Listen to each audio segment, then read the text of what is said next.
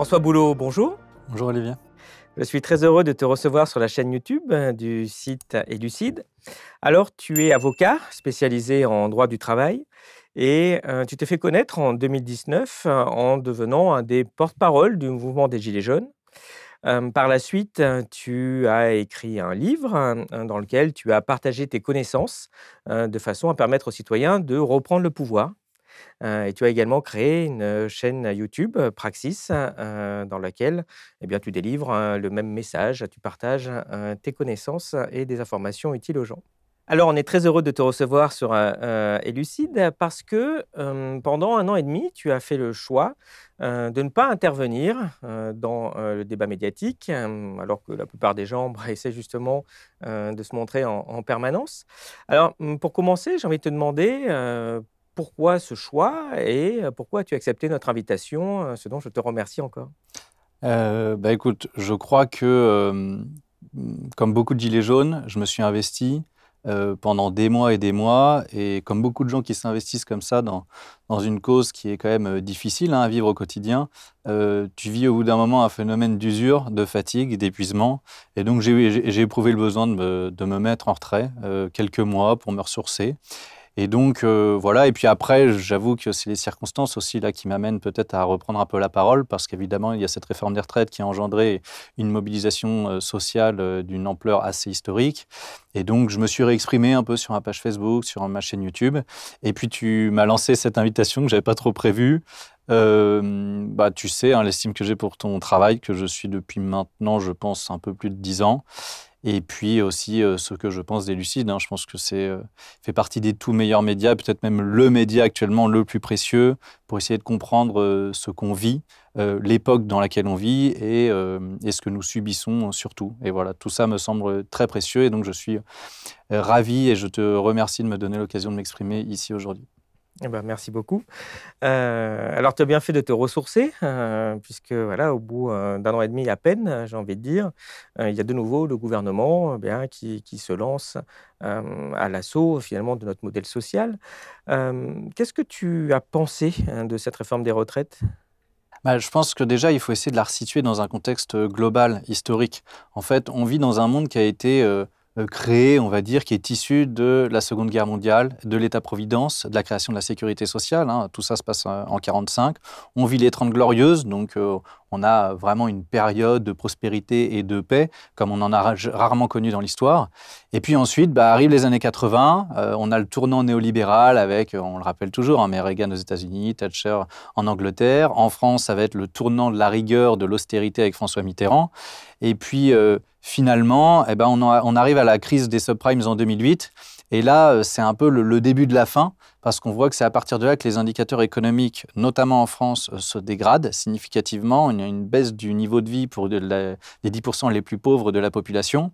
Et donc, c'est pas étonnant que ces dernières années, bah, les conflits sociaux explosent en France. Et en gros, on en a euh, un tous les deux ans hein, depuis 2016. C'est la loi El Khomri en 2016 les Gilets jaunes en 2018-2019. On avait eu déjà une première mobilisation sur la réforme des retraites de Macron, première mouture fin 2019, début 2020. Et puis on arrive maintenant avec cette nouvelle réforme des retraites.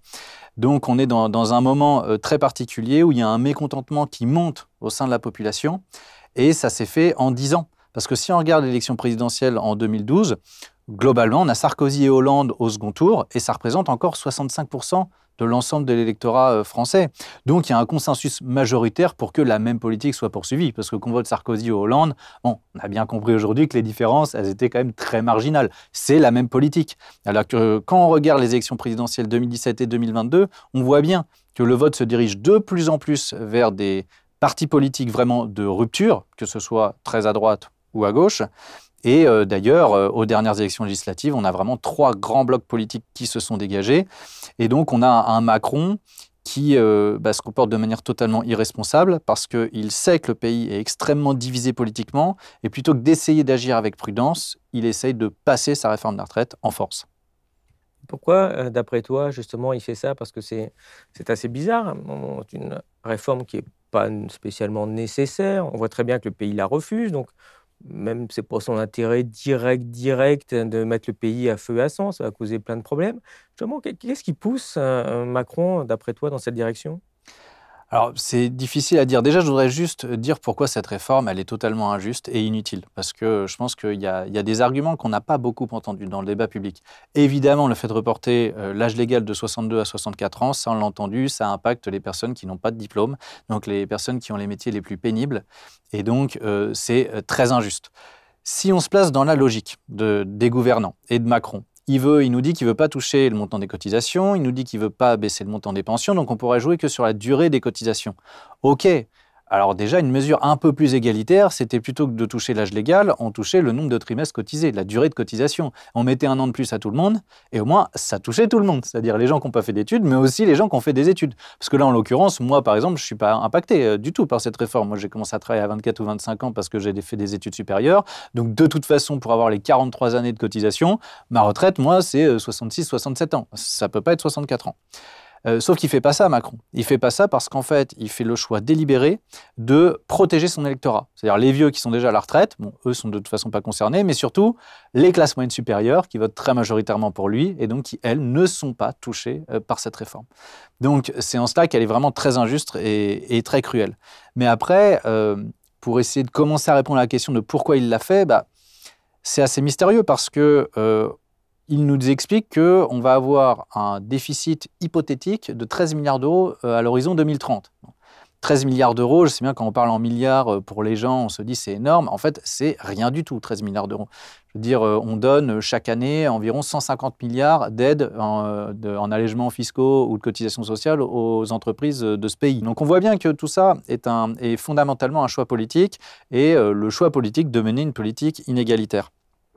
Mais ensuite, il y a autre chose, et cet argument-là, on ne l'a pas beaucoup entendu, je trouve, dans le débat public, c'est que euh, si euh, cette réforme-là euh, est passée, très bien, mais je veux dire, la, problématique du pays, c'est que le pays est en train de s'appauvrir.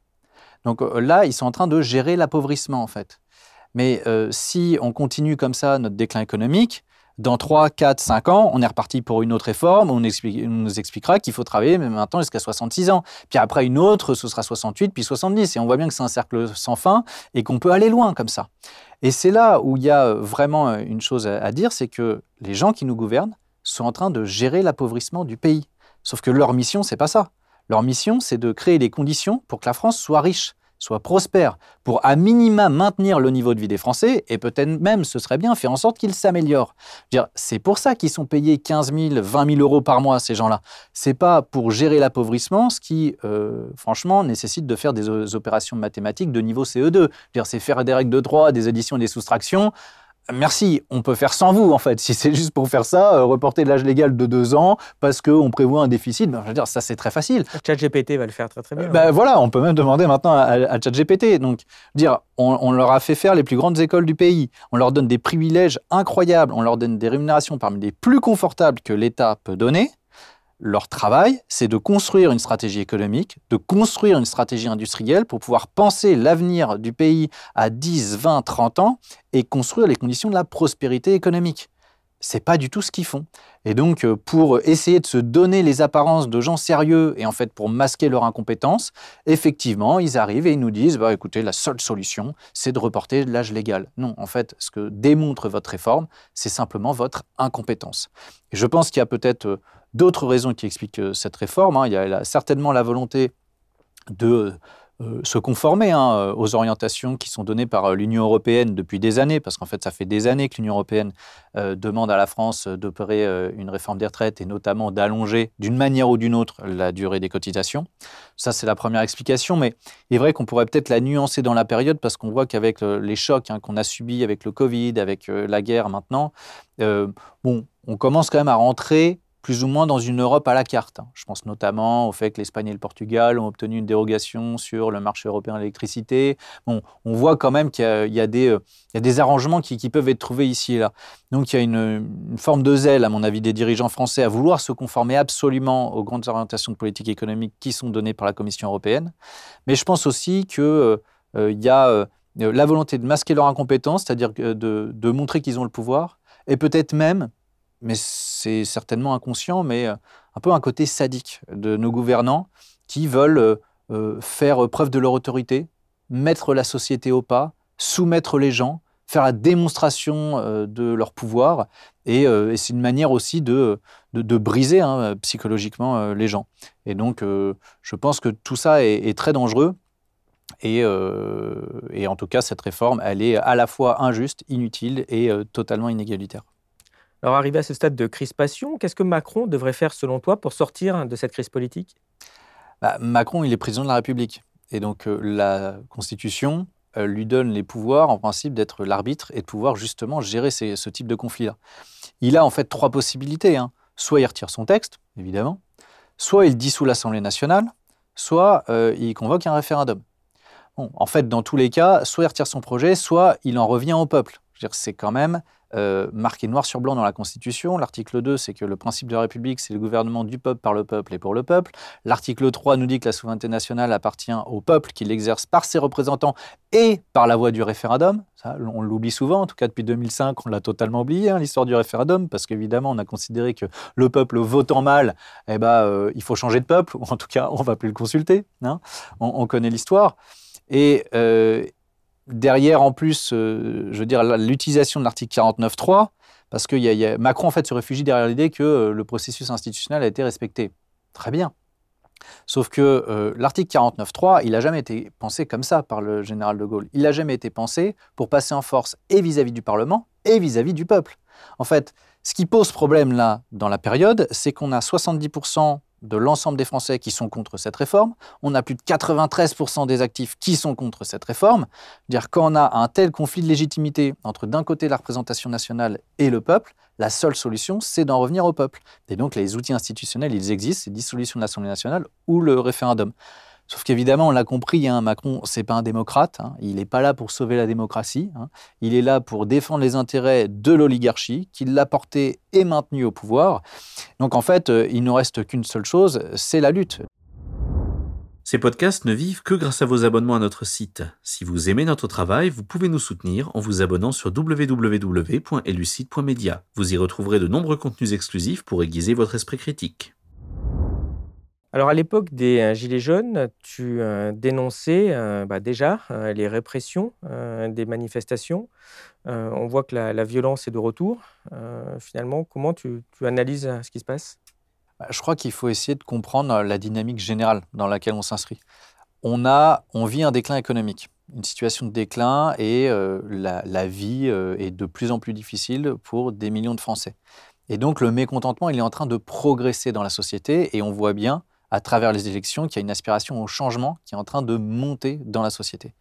Et le problème, c'est que le pouvoir politique, lui, les classes dominantes, euh, ne veulent absolument pas changer de politique, sont pour le statu quo. Et donc le seul moyen qu'elles ont de maintenir le statu quo, c'est de porter atteinte aux libertés publiques. Donc on porte atteinte à la liberté de la presse, on porte atteinte à la liberté d'expression, et on porte atteinte évidemment à la liberté de manifestation. Et donc c'est pour ça en fait qu'on a des ordres qui sont donnés par le pouvoir politique, à l'institution police et à ceux qui sont chargés du maintien de l'ordre. Et en fait, on demande aux policiers de régler un problème de maintien de l'ordre alors que c'est fondamentalement un problème politique et démocratique qui se pose. Oui, mais une telle violence qui s'exerce contre le peuple, puisqu'on voit quand même clairement l'idée de terroriser les gens pour qu'ils n'aillent pas manifester, qu'est-ce que ça dit de l'état de notre démocratie? Bah, Ça dit surtout qu'aujourd'hui, le pouvoir est dans la main de sa police. C'est-à-dire que euh, quand vous n'avez plus le soutien de la population, la seule chose que vous pouvez faire, c'est effectivement envoyer la police euh, contre les manifestants et essayer de euh, leur donner hein, l'impunité la plus complète, la plus large possible, pour faire peur aux gens, pour les brutaliser, pour les mutiler je veux dire, on a quand même aujourd'hui euh, des personnes qui sont dans le coma, euh, dont une personne qui a son pronostic vital qui est engagé. Il y a un cheminot qui a perdu un œil euh, pendant l'une des manifestations, ce qui évidemment rappelle tous ceux qui ont perdu un œil pendant les Gilets jaunes. Hein. Il y avait eu plus de 30 mutilés hein, qui soit ont perdu une main, soit ont perdu un œil pendant le mouvement des Gilets jaunes. On a eu des arrestations arbitraires et totalement illégales à tout va pendant les manifestations euh, là dans Paris, où on a arrêté des gens même qui n'étaient même pas des manifestants. Hein. Je veux dire, il y avait des touristes australiens qui se sont fait arrêter. Euh, là, euh, un type qui sortait de son travail du restaurant qui se fait arrêter aussi. Et on a des gardes à vue qui durent 24 heures, 48 heures. Tout ça est totalement illégal puisque à chaque fois en plus, on ne poursuit pas. Il n'y a aucune poursuite judiciaire hein, contre ces gens-là. Donc, c'est-à-dire que les dossiers sont totalement vides. Bon, ça, en fait, maintenant, c'est devenu une méthode de gestion de manifestation. C'est-à-dire qu'on prive arbitrairement des gens de leur liberté. Hein. alors, en principe, il y a des conditions, euh, mais tout simplement pour les dissuader euh, de revenir manifester. Et donc, on, voit bien, en fait, que ce pouvoir ne tient plus que par la force, que par la contrainte. Et, euh, on a évidemment un problème avec la police parce que, non pas tant de manière générale, je, veux dire, je, pense qu'il y a plein de policiers aujourd'hui qui, qu'il faut saluer, parce qu'honnêtement, avec les consignes qui leur sont données et gérer la, situation en maintien de l'ordre, c'est quand même pas évident. Donc, euh, pour tous ceux qui se tiennent droit et qui respectent la loi, je veux dire, j'ai plutôt du respect. En revanche, pour tous ceux-là qui profitent de l'instant dans les manifestations pour aller brutaliser les gens, pour les insulter, euh, je veux dire, il y, a même euh, des, filles qui se sont faites par pénétration digitale lors d'une fouille, elles se sont faites j'avais vu euh, passer cette information-là euh, sur, Mediapart. Enfin, je veux dire, là, on a des brutes, en fait. On a des gens qui se comportent de manière inhumaine. Et donc, il, faut être clair. Oui, il y a des violences policières. Il ne s'agit pas de faire euh, de ce mot un totem. Il s'agit simplement de dire qu'il y a des policiers qui commettent des usages disproportionnés de la force. Et je veux dire, force à la loi, c'est le, slogan des policiers. Bah oui, force à la loi. Bah, quand vous commettez un usage disproportionné de la force, c'est une infraction pénale. Donc vous devriez être condamné et même exclu de l'institution de la police parce que pour moi, ces policiers-là font honte à l'institution qu'ils sont censés représenter. Je rappelle par exemple que les 30 mutilés dans le mouvement des Gilets jaunes, il n'y en a pas un qui a fait l'objet de poursuites judiciaires. Il n'y en a pas un qui avait été condamné pénalement. C'est-à-dire que ce régime macroniste, il a mutilé des innocents. Ouais, enfin, il y a pas mal de personnes pensent qu'il y a un problème avec la police en France, hein, surtout dans la non, euh, euh, ou en tout cas dans la, non, dans, la mauvaise euh, sanction qui est apportée souvent, la fameuse IGPN hein, qui, hein, qui, hein, qui, fait maintenant sourire, en fait. Qu'est-ce que tu penses de ce problème-là? Ah, bien sûr. C'est-à-dire que l'IGPN, c'est euh, agit comme une lessiveuse. C'est-à-dire qu'on fait tout pour essayer d'enterrer les dossiers. C'est ça qui se produit. Dire, le nombre de condamnations judiciaires qui ont été prononcées contre euh, des policiers euh, à l'occasion du mouvement des Gilets jaunes, elles étaient infinitésimales. Donc, y a, on a évidemment un problème avec cette institution, mais on va pas être naïf. On sait très bien que Macron et le gouvernement, ils vont pas la réformer, puisque précisément, ils organisent les conditions pour qu'il y ait l'impunité de la plus large. Et d'ailleurs, ça va très loin, puisque ne serait-ce que dans leur déclaration, ils ont toujours un mot très clair, péremptoire de soutien aux forces de l'ordre, et ils ont jamais un mot d'empathie pour les manifestants, ils ont jamais, euh, je veux dire, une parole de, de rappel euh, à l'ordre, de rappel aux principes de déontologie de la police.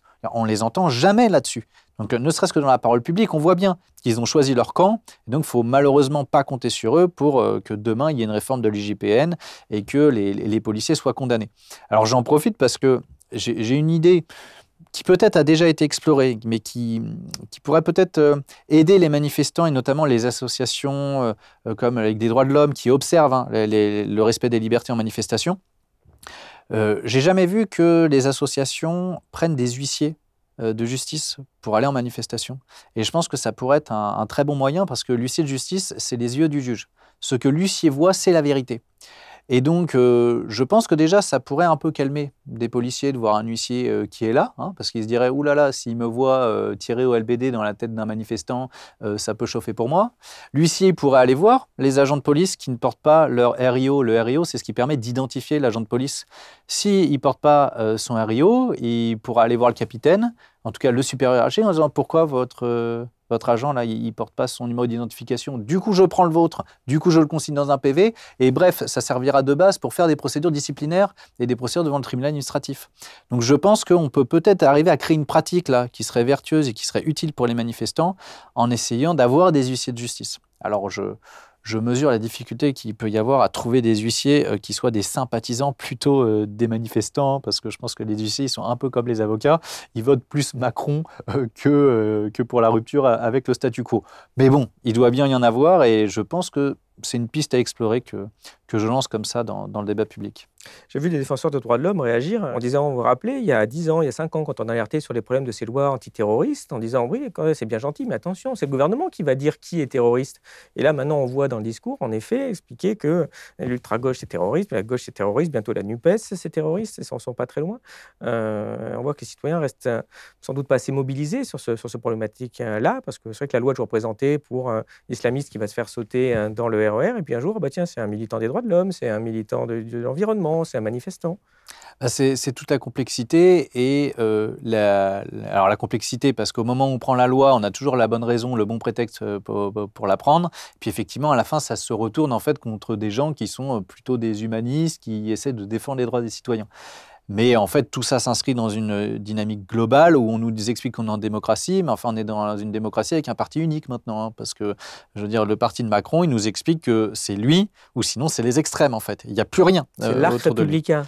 Oui, voilà, l'arc républicain. hein, mais mais euh, l'arc républicain, ça va de lui à lui, en fait, hein, parce qu'il est en train de dissoudre les LR euh, dans son parti, que euh, ceux qui, euh, au PS, euh, Oh, c'est comme 2% le présidentiel, quand même. Attends, c'est pas rien. hein. oui, c'est, c'est- c'est- mais bon, euh, voilà, on voit bien qu'il y c'est a... presque tant que Jean Lassalle. Oui, bah, c'est, en même temps, c'est, ils l'ont bien mérité. Je veux dire, avec ce qu'ils ont fait, ils l'ont bien mérité, que ce soit LR ou PS, ils ont bien mérité de finir là où ils sont.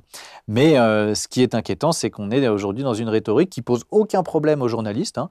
On a un parti unique, et en dehors, c'est des extrêmes, à gauche et à droite, mais on est toujours en démocratie. Comme l'emploie beaucoup ce terme, Macron, démocratie libérale, on va sans doute finir par être classé là-dedans euh, par, euh, par d'autres pays. hein. Oui, oui, ah bah, de La toute Maison façon- Blanche vient de dire ah, tiens, attention, il faut quand même qu'on puisse manifester en France. euh. Oui, bah, et puis il y a effectivement, il y a le Conseil de l'Europe aussi qui s'est qui s'est inquiété, euh, l'ONU. Enfin bon, euh, c'est pas la première fois hein, maintenant que la France est clairement montrée du doigt dans la manière dont elle euh, gère les crises politiques, dans, dans la manière dont elle gère le maintien de l'ordre. Bon, je crois qu'on on est vraiment dans une dérive autoritaire, mais qui, dont à mon avis, il faut vraiment comprendre que qu'elle ne sera pas rompue tant qu'on aura une politique économique inégalitaire, tant qu'on n'aura pas réussi à forcer les classes dominantes à opérer une rupture pour un peu plus d'équité et d'égalité, dire les classes dominantes continueront à faire le choix de l'autoritarisme, de l'atteinte aux libertés et de la répression des manifestations. Pour finir sur ce sujet justement de, répression, euh, qu'est-ce que tu réponds aux gens qui pensent que non, en fait, il n'y a pas de violence policière. Bon, il peut y avoir quelques actes individuels, une dérive d'un pochetron là, mais c'est pas du tout systémique. Euh, et donc finalement, qui pensent qu'il n'y a pas, y a pas de système en fait? Bah, moi, je crois que euh, pour ces gens-là, le plus simple, c'est d'aller en manifestation. hein. c'est d'aller voir ce qui se passe. Et ils verront. Moi, je veux dire, j'avais pas d'expérience particulière. Euh, je me suis retrouvé une fois euh, à me faire mettre en joue par un LBD, par un policier. Et ça, c'est arrivé, j'ai souvenir à Rouen d'un journaliste hein, qui s'est fait mettre en joue à, à 50 cm par un LBD. Enfin, en fait, il suffit d'aller voir les manifestations hein, une ou deux fois, et puis tous les gens qui sont sceptiques, ils vont comprendre. Ils vont comprendre qu'en fait, les flics, euh, euh, pour euh, un certain nombre, tabassent, hum, je veux dire, à l'aveugle. Ils font des charges à l'aveugle, mais parce qu'il y a des consignes qui leur sont données. Je veux dire, la, doctrine de maintien de l'ordre, elle a, elle a été modifiée. Et, et d'ailleurs, je tiens à souligner aussi qu'il peut y avoir une différence entre les policiers et les gendarmes. Je veux dire, j'ai eu des expériences où ça s'est beaucoup mieux passé avec les gendarmes qu'avec les policiers. Parce que les gendarmes sont mieux formés. Très souvent, en tout cas à Rouen, les gendarmes ne portent pas le casque au départ quand ils forment un cordon pour bloquer euh, une rue, etc. Et en fait, quand une personne chargée du maintien ne porte pas le casque, ça veut dire qu'on peut aller lui parler. Alors que euh, pour d'autres unités, qui sont celles de la police, euh, bah là, il y a le casque immédiatement, on ne peut pas parler, et les consignes, les stratégies de maintien de l'ordre aujourd'hui font en sorte qu'on veut aller à l'affrontement pour que ça dégénère. Donc voilà, pour les gens qui sont sceptiques, qu'ils aillent manifester, ils se rendront euh, vite compte que fait, euh, les policiers font pas forcément la différence entre le casseur black bloc extrême gauche hein, qu'on dénonce sur le plateau de télévision et le manifestant tout à fait pacifique qui est juste là pour revendiquer et contester la politique illégitime de ce gouvernement. Est-ce que justement les manifestations, c'est encore vraiment efficace pour contrer le pouvoir? Bah, les manifestations en tant que telles, non. C'est clair qu'elles sont insuffisantes. C'est-à-dire que on peut demain être 10 millions dans la rue, Macron, il en a rien à faire. C'est pas ça qui, le fera retirer qui lui fera retirer sa réforme. Ça, c'est une certitude. Maintenant, ça permet quand même de se mettre en lien, de se mettre en contact, ça permet de se ressourcer, bref, ça donne de la force. Mais je pense que euh, le- les moyens, le moyen le plus utile, euh, c'est évidemment la grève, arriver à faire la grève sur les secteurs stratégiques de l'économie. Et en fait, je pense qu'il ne faut pas essayer de se mobiliser uniquement pendant les, le- les jours de manifestation. Il faudrait euh, essayer plutôt de bloquer, d'aller aider ces secteurs stratégiques euh, pour euh, maintenir le blocage économique le plus important. On voit notamment hein, que le gouvernement pratique les réquisitions pour les raffineries pour faire en sorte qu'il n'y ait pas de pénurie de carburant.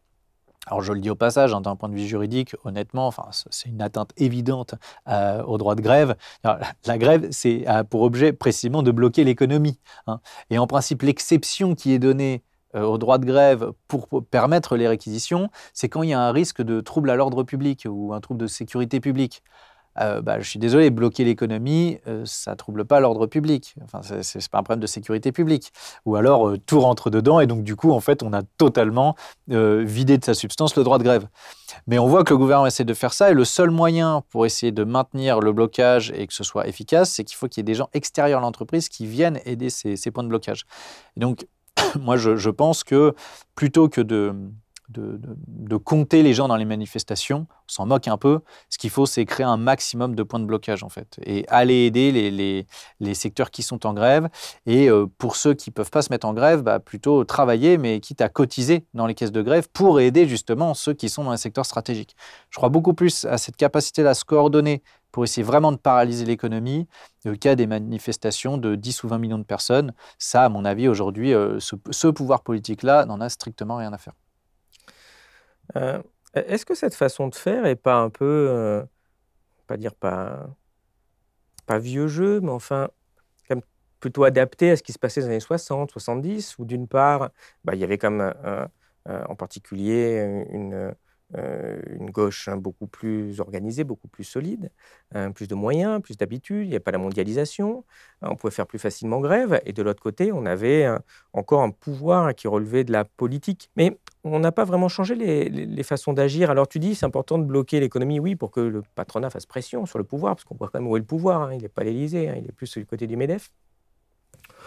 Moi, je me suis demandé plusieurs fois, et euh, j'aimerais avoir ta, vision là-dessus, euh, bloquer l'économie, certes, on peut euh, tous faire grève, et donc on arrête de produire, en fait, c'est ça l'idée. Mais quand on fait ça, on n'est plus payé, hein, donc c'est quand même un sacrifice. Euh, face à un forcené, euh, tu te dis qu'il va peut-être lui-même s'immoler plutôt que d'accepter de revenir en arrière, c'est pas gagner-gagner. Mais arrêter l'économie, il y a une autre façon, beaucoup plus simple, moins douloureuse, c'est de pas consommer. Il pourrait y avoir aussi des, des mots d'ordre de partis politiques ou même de syndicats, de dire aux gens ne consommez pas, plutôt que de ne pas produire de prêts d'argent, et bien justement, allez produire, vous touchez l'argent, mais vous ne le dépensez pas. Ce qui est quand même beaucoup moins violent pour les gens, c'est-à-dire ne consommez pas plutôt que ne gagnez pas d'argent euh, au niveau du, salaire, surtout quand on a des charges, que la dette est lourde ce mot-là, on ne le voit pas du tout émerger, euh, alors que je répète, des structures organisées, euh, si la France Insoumise disait faites comme ça, si la CGT disait commencez à faire ça, ça commencerait à se voir. Euh, grève de la consommation, alors évidemment, euh, beaucoup de gens ont des mois difficiles, mais grève de la consommation, c'est peut-être aussi différer sa consommation de deux mois, trois mois, ce qu'on n'achète pas maintenant, on achètera plus tard pas quelque chose qui se développe. On a l'impression qu'il y a assez peu d'imagination, alors que, comme tu le disais tout à l'heure, les conflits sont perdus l'un après l'autre en 2016, en 2018, en 2020, en 2022. Euh, pourquoi cette, euh, cette, sclérose, je dirais, presque intellectuelle, dans la façon de s'adapter euh, justement à ce pouvoir-là pour le contrer? Bah. Il y a peut-être un manque de créativité. Moi, je pense que ton idée, elle est bonne. maintenant, je pense qu'à elle seule, elle suffira pas non plus. Mais en revanche, elle n'est pas du tout contradictoire, elle est tout à fait complémentaire avec les autres moyens d'action. Donc effectivement, on pourrait tout à fait ajouter euh, cette, euh, ce boycott ou cette grève de la consommation euh, aux autres moyens qui consistent à faire grève ou à bloquer l'économie, etc. on peut aussi essayer d'occuper plus les places publiques, mais c'est compliqué parce qu'à chaque fois, le gouvernement a, bien compris le danger que c'est d'occuper des espaces et donc envoie les forces de l'ordre pour, déloger. Finalement, hein, le, moyen qui a été le plus efficace sur les dernières années, c'est la violence. Là, il y a une victoire qui a été obtenue, hein, c'est celle des Gilets jaunes, qui n'a même pas été une victoire défensive. Les Gilets jaunes, ils ont obtenu quand même 17 milliards. Euh, alors, c'est pas beaucoup, mais ils ont obtenu quelque chose. Macron a lâché. Et donc, le message que le pouvoir politique a envoyé aux gens, c'est tant qu'il n'y a pas de violence et tant que vous ne me faites pas peur, je ne céderai à rien. Et s'il y a de la violence que j'ai l'impression que c'est le chaos et que vous me faites peur, alors là, je suis prêt à lâcher. Donc, euh, c'est vrai que les, les scènes hein, quand même de désorganisation qu'il y avait dans Paris, là, avec les feux de poubelle, honnêtement, bon, il a quand même pas, euh, la République n'était pas en danger, quoi. Hein. Mais on voit déjà quand même que ça, ça, donne des scènes de chaos un peu insurrectionnelles. Et ça, ça fait très peur en fait aux, classes dominantes. Donc j'ai trouvé ce moyen-là assez, assez créatif. Hein. Les, gens qui ont fait ça, évidemment, savent ce qui est en cours de, de risque au niveau judiciaire, mais, mais j'ai trouvé ça assez créatif et je pense qu'il ne faut pas négliger le poids des images et des symboles parce que ça, ça peut faire très peur et, et finalement, il ne fonctionne aujourd'hui qu'à la peur. Qu'est-ce que tu as pensé du traitement médiatique, justement, autour de ces manifestations et plus largement sur le traitement médiatique de la réforme des retraites? Le traitement médiatique, il ne m'a pas vraiment surpris, c'est-à-dire qu'évidemment, il a été très mauvais. Euh, alors pendant tout le temps de l'explication de la réforme. Très bon, hein, ça dépend de quel côté tu es. Eh, exactement, mais c'est là où j'allais en venir, c'est que euh, bah, ils se sont comportés comme d'habitude, comme l'agence de propagande ou l'agence de relais communicationnel du gouvernement. C'est-à-dire qu'on nous étalait les arguments du gouvernement, et notamment il y en a un qui fort heureusement a été débunké euh, par Michael Zemmour, économiste, sur les fameux 1200 euros de retraite minimum. Et euh, euh, là, enfin, ils se sont dit, oh là là, mais le gouvernement nous a, menti, etc., etc. Et donc, ils ont fait le travail. Très bien, c'était quand même un point de détail de la réforme. Le point central, c'est les 62-64 ans, le report de l'âge légal. Et là, je veux dire, il n'y a pas un journaliste qui va essayer de faire le travail pour vérifier si, est-ce que l'argument de Macron qui nous dit on ne peut pas faire autrement, est-ce que cet argument, il tient la route ou pas? Il n'y a pas un journaliste dans le pays qui a fait le travail. Euh, alors que pourtant, il y a quand même des gens qui ont donné des explications. Il y a même Jacques Attali qui a expliqué euh, sur BFM TV euh, que bon 13 milliards c'était quand même pas grand chose et que bah, il suffit éventuellement de faire une taxe sur les plus riches et puis et puis voilà le problème est réglé. Il n'y a pas un journaliste qui, euh, euh, euh, allait dire ça, soutenir ça. Ils ont relayé la propagande gouvernementale. Et puis maintenant, évidemment, que la situation s'est tendue, bon, bah, on voit bien que les mêmes mécanismes que pendant les Gilets jaunes se sont mis en place. Mais est-ce que vous condamnez la violence hein? Donc ça, c'est évidemment la, question qui est posée à toutes les organisations politiques qui sont dans la lutte, que ce soit les partis politiques ou les syndicats. Est-ce que vous condamnez les violences? Bon, et on essaye jamais véritablement de comprendre les choses. Fait, euh, bah, on voit bien, euh, oui, on a aussi euh, toujours les journalistes qui vous disent, mais bon, est-ce que vraiment ça sert à quelque chose d'aller manifester? Vous avez bien compris que Macron ne retirera pas sa réforme, donc arrêtez, vous voyez bien que ça sert à rien. Bon, tout est fait de toute façon pour décourager les gens de se mobiliser, et donc... Rien de surprenant dans, le traitement médiatique, malheureusement, qui est pro-pouvoir, pro-statu quo et qui est évidemment contre, contre le mouvement social. Euh, oui, mais justement, pourquoi, selon toi, les médias mainstream euh, manquent-ils autant de pluralisme? Bah, je crois qu'il y a une donnée euh, structurante déjà qu'on commence à bien connaître, hein, mais 90% des médias mainstream sont détenus par des milliardaires. Hein. Ils sont 9 ou 10 à détenir tous les médias. C'est bizarre parce que les médias, ils font pas d'argent. Alors, quel intérêt ont ces milliardaires à détenir des médias qui font pas de bénéfices?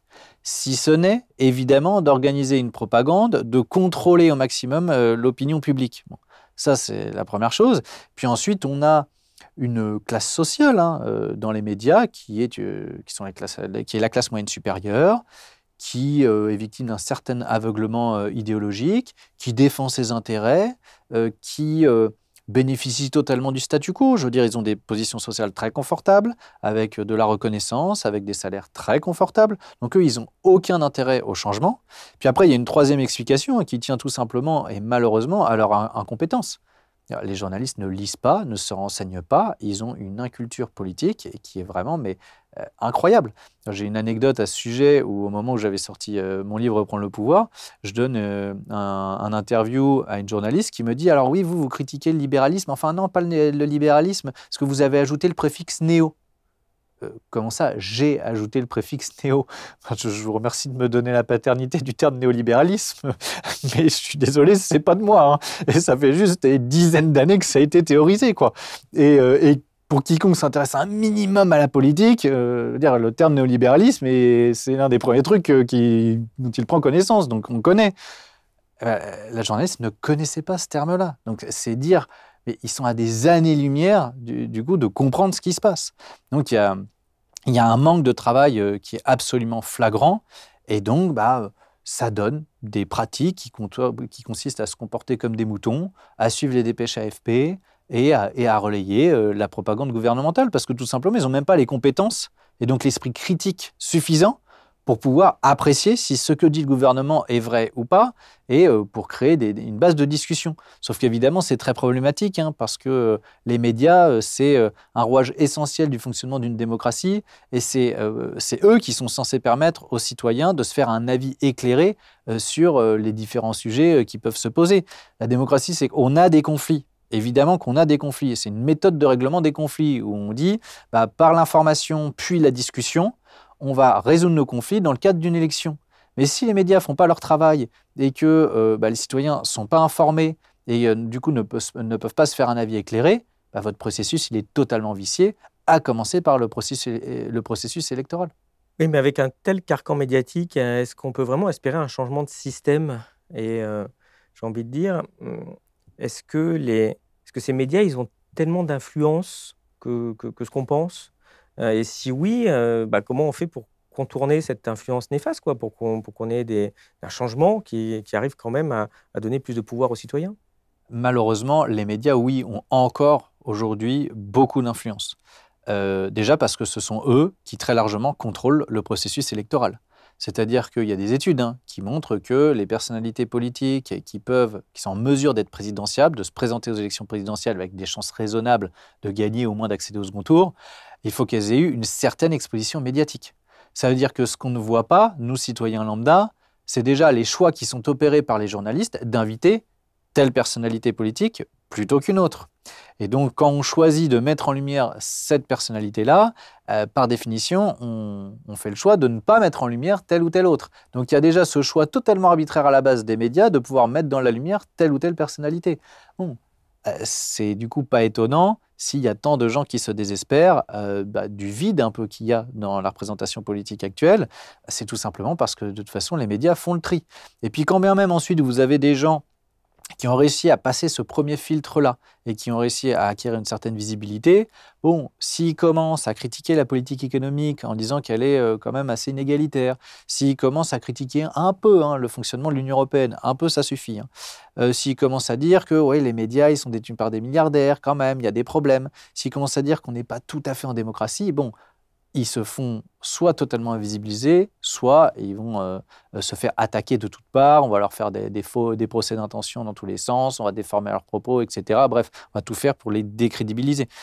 Donc tout ça fait qu'on a un, processus électoral qui a été euh, largement vicié par la pratique des médias, et donc les gens aujourd'hui sont perdus. En fait, il y a plein de gens aujourd'hui qui, au moment d'aller voter, bah, votent un peu euh, je dirais presque par défaut, mais même un peu à l'aveugle. Hein. parce que franchement, euh, c'est quand même très compliqué de, comprendre les choses. Et c'est pour ça que la, seule manière aujourd'hui de s'en sortir, c'est de lire des livres, c'est de regarder des conférences, et puis c'est bah, de, euh, de consulter des médias alternatifs qui sont ceux qu'on trouve sur Internet, comme Elucide, mais bon, il y en a d'autres également, qui essaient de faire un travail sérieux. Et effectivement, quand on accède à une autre information, alors on peut se forger un avis politique. Parce que c'est le paradoxe, en fait, c'est qu'actuellement, sur les médias traditionnels, euh, les sondages montrent qu'il y a plus de 75% des Français qui disent Ah, mais moi, je ne fais pas confiance. OK.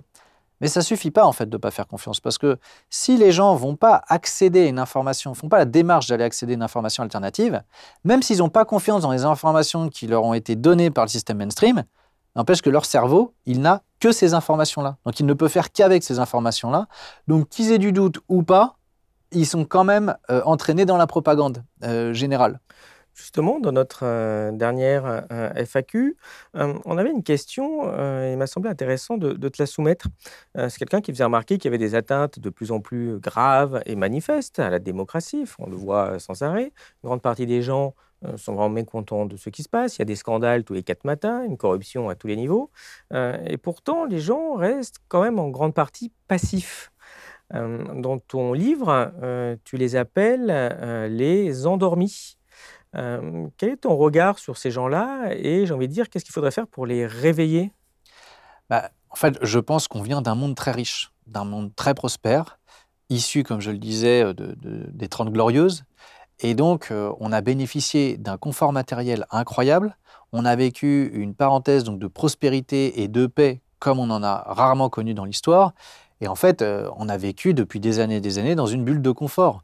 Donc il est évident que pour tous les gens pour qui ça va bien, qui ont un travail, qui ont un bon salaire, une bonne position sociale, bah, euh, et qui pensent qu'on est en démocratie, ils vont pas se réveiller du jour au lendemain sans raison en se disant mais bon sang mais c'est bien sûr ce monde est injuste, cruel, inégalitaire et nous fonçons dans le ravin. Dire psychologiquement on a quand même envie de se dire que l'avenir euh, va être positif plutôt que de se dire que on va vers le drame. Et donc ce qu'il y a à faire bah, c'est essayer de, pousser pour convaincre les gens. Mais euh, on peut pas, euh, je veux dire, ça ne suffit pas. Ce sont les événements en fait qui, qui, poussent les gens à se réveiller.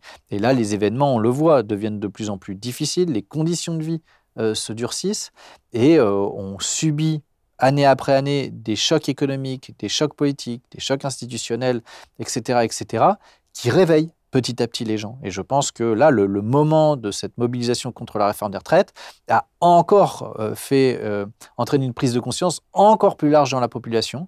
Je pense qu'il y a des endormis qui l'étaient il y a trois mois, qui viennent de se réveiller là avec cette réforme des retraites.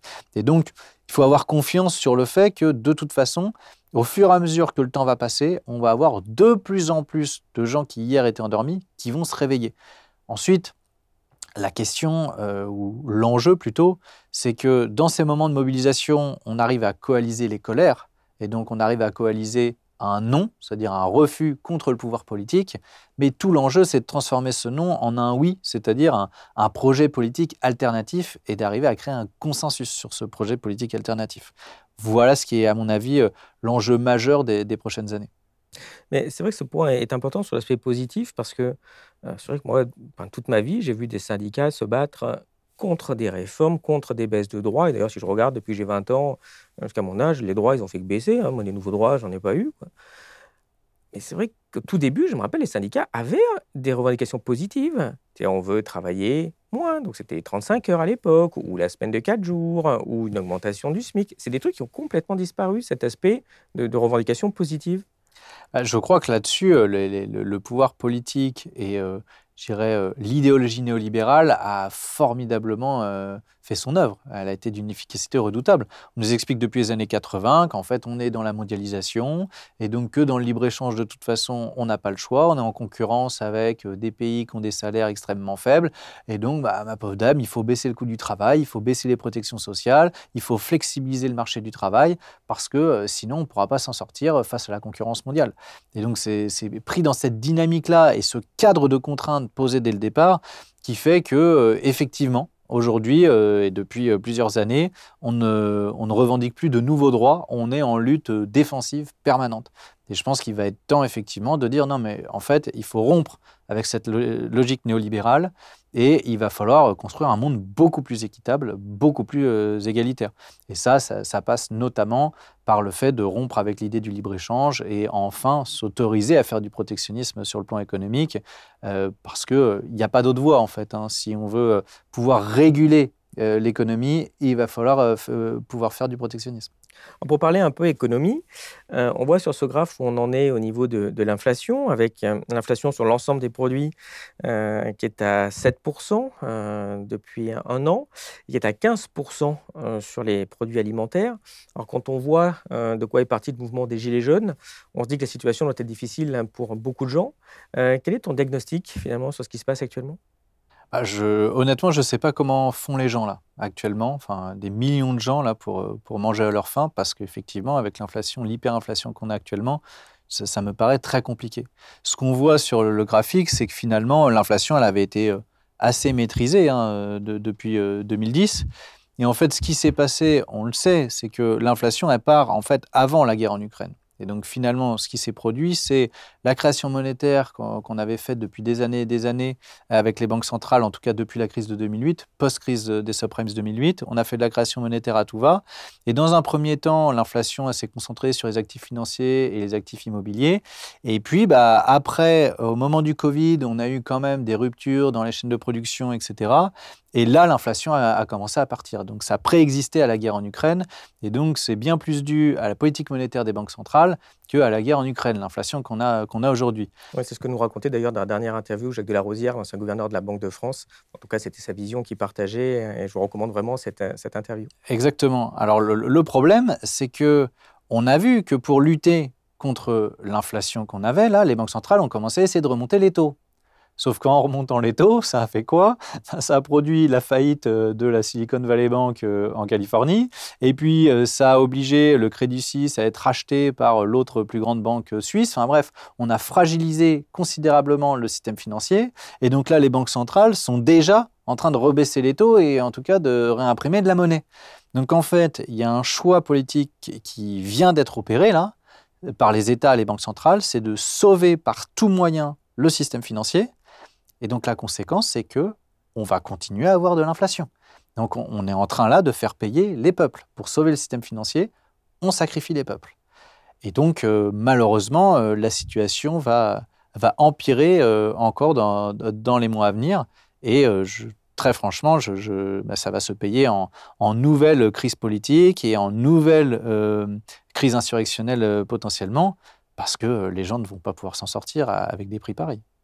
Euh, je précise que effectivement, enfin, l'idée n'est pas juste de dire est-ce qu'il faut sauver le système financier ou pas, parce que si c'est cool, c'est compliqué. C'est qu'on a laissé le système financier se mettre dans une position à cause de la dérégulation et de toutes les politiques néolibérales qui ont été menées, euh, et bien d'essayer de faire euh, de la spéculation outrance, ce qui est extrêmement dangereux. Et donc effectivement, ils se mettent en grande difficulté. Et maintenant, bah, dire ah, flûte, s'il s'écroule, ça va poser de gros problèmes. Certes, mais voilà, le problème, il y a une histoire avant euh, que le système financier ait un problème. C'est qu'on a laissé se mettre dans une situation où, normalement, il ne devrait pas avoir de problème, mais justement, bah, il s'est mis, euh, mis, là. Oui, et, du coup, euh, c'est toujours le même principe de on les laisse privatiser les profits, en revanche, on socialise les pertes, en fait. Parce qu'évidemment, sauver le système financier, si c'est pour garantir l'épargne des gens, il n'y a pas de problème. Hein. Mais en revanche, on aimerait que ces gens-là, qui ont mal géré, bah, soit sont en prison, soit, soit fassent faillite, enfin, et on, on sauve l'épargne des gens, on sauve le système, mais pas les gens qui étaient aux commandes. Et puis surtout, on tire les et on met de la régulation euh, au, niveau euh, du système financier international. Sauf que c'est pas du tout ce qu'on fait. On va laisser les choses continuer comme avant pour que ces gens-là puissent continuer à faire leurs profits. Mais en revanche, dès qu'il y a des pertes, on va les socialiser. Mais justement, on parle beaucoup d'idées de réforme, mais est-ce que Macron, est-ce que le gouvernement français, il aurait encore vraiment les moyens d'agir euh, dans le cadre de l'Union européenne? Bah, en fait, évidemment le cadre de l'Union européenne, pose euh, une impossibilité euh, quasi totale de faire une véritable autre politique économique. Mais même dans le cadre de l'Union européenne, il y aurait quand même déjà quelques marges de manœuvre. Je veux dire, euh, l'Espagne et le Portugal ont obtenu une dérogation pour sortir du marché européen de l'électricité. On aurait quand même pu faire ça ce qui aurait quand même largement épargné nos petites et moyennes entreprises, les artisans, etc., qui aujourd'hui voient leur facture d'électricité, d'énergie exploser. Euh, on aurait pu quand même faire une taxe sur les plus riches, sur les grandes entreprises, sur les super profits. Il y a des pays voisins en Europe qui, qui ont fait cette taxe. Nous, on ne l'a pas faite. Euh, on aurait pu essayer quand même de contrôler les prix dans la grande distribution, parce qu'on a vu, et d'ailleurs c'est toi Olivier qui a fait une étude là-dessus, que bon, il y a des distributeurs qui euh, ont bien profité de la période pour faire des marges, je veux dire, qui étaient tout à fait surévaluées. et en gros, les prix ne s'expliquent pas que par l'inflation. Hein. Il y a aussi des distributeurs qui en ont largement profité. Bon, des mesures auraient pu être prises. Donc on voit bien qu'il y, y, a un choix délibéré fait par le gouvernement de continuer à soumettre coûte que coûte par idéologie à l'Union européenne, en restant notamment dans le marché européen de l'électricité, à ne pas taxer les riches, parce qu'on voit bien qu'alors là, ce serait vraiment renier sur leur idéologie euh, fondamentale, et donc euh, on préfère faire payer les autres, et les autres évidemment c'est nous, et puis euh, bah, dans la, la, même logique, ne pas toucher la grande distribution, parce que c'est un gros et qu'on préfère taper sur les petits. Donc les marges de manœuvre sont ténues dans le cadre de l'Union européenne, mais il y en avait un petit peu, mais même celles-là, elles ne sont même pas utilisées par, euh, par Macron et son gouvernement. Oui, mais justement, quels sont selon toi les principaux problèmes qu'on rencontre avec l'Union européenne? Bah, Maintenant, c'est quand même euh, assez connu, ça a été euh, très documenté, très expliqué. Je veux dire, les, les deux grands problèmes qu'on a avec l'Union européenne, c'est d'abord l'euro, c'est-à-dire la mise en commun d'une monnaie entre 12 pays qui ont euh, des, peuples différents, qui ont des, intérêts différents, et euh, une monnaie qui, du coup, euh, bah, était vouée à l'échec, en fait, parce qu'elle avait un, vice de conception, je dirais, dès sa naissance, et qui, bah, pour la France, a, été un désastre, parce qu'on a une monnaie surévaluée, ce qui a totalement, je dirais, impacté très négativement nos capacités d'exportation. Donc ça a contribué à la désindustrialisation du pays. Euh, et, puis d'un autre côté, on a euh, euh, bah, cette logique au sein de l'Union européenne de ce grand marché unique qui a créé le libre-échange dans cette zone et où on s'est mis donc, nous, la France, mais je pense aussi à l'Espagne ou à l'Italie, on s'est mis en concurrence avec des pays comme la Pologne, qui ont des salaires 5 à 10 fois inférieurs aux nôtres, qui ont des systèmes de protection sociale bien moins généreux que les, nôtres, qui ont des, des, fiscalités aussi qui peuvent être beaucoup plus favorables. Et donc, bah, on a juste créé les conditions pour perdre nos emplois euh, sur, dans notre pays, pour perdre notre industrie. Et on savait très bien que ça allait créer des, délocalisations. Donc euh, le chômage, je veux dire, euh, on l'a créé volontairement en se soumettant à, ces règles-là. Et donc, on, en arrive à des absurdités. C'est-à-dire que les grandes entreprises vont en Irlande, mettre leur siège social en Irlande parce qu'elles bénéficient d'un taux fiscal très avantageux, elles mettent leurs, leurs ateliers, leurs euh, ateliers de production en Pologne parce que les salaires euh, sont très faibles. Puis après, on a les travailleurs détachés polonais qui, eux, viennent travailler en France parce qu'ils peuvent payer le montant des cotisations sociales du système polonais. Et bon, enfin, tout ça est absolument délirant. Et évidemment, ça se fait au bénéfice des plus grandes entreprises parce que elles, ça leur permet d'augmenter leur marge. Hein. Si je paye moins de salaires, moins de cotisations sociales et moins d'impôts, forcément à la fin, ça fait plus de dividendes. Donc pour eux, c'est tout bénéf. Mais en revanche, euh, bah, du, point de vue français, euh, ça, ça nous fait un chômage de masse et ça augmente euh, la précarité.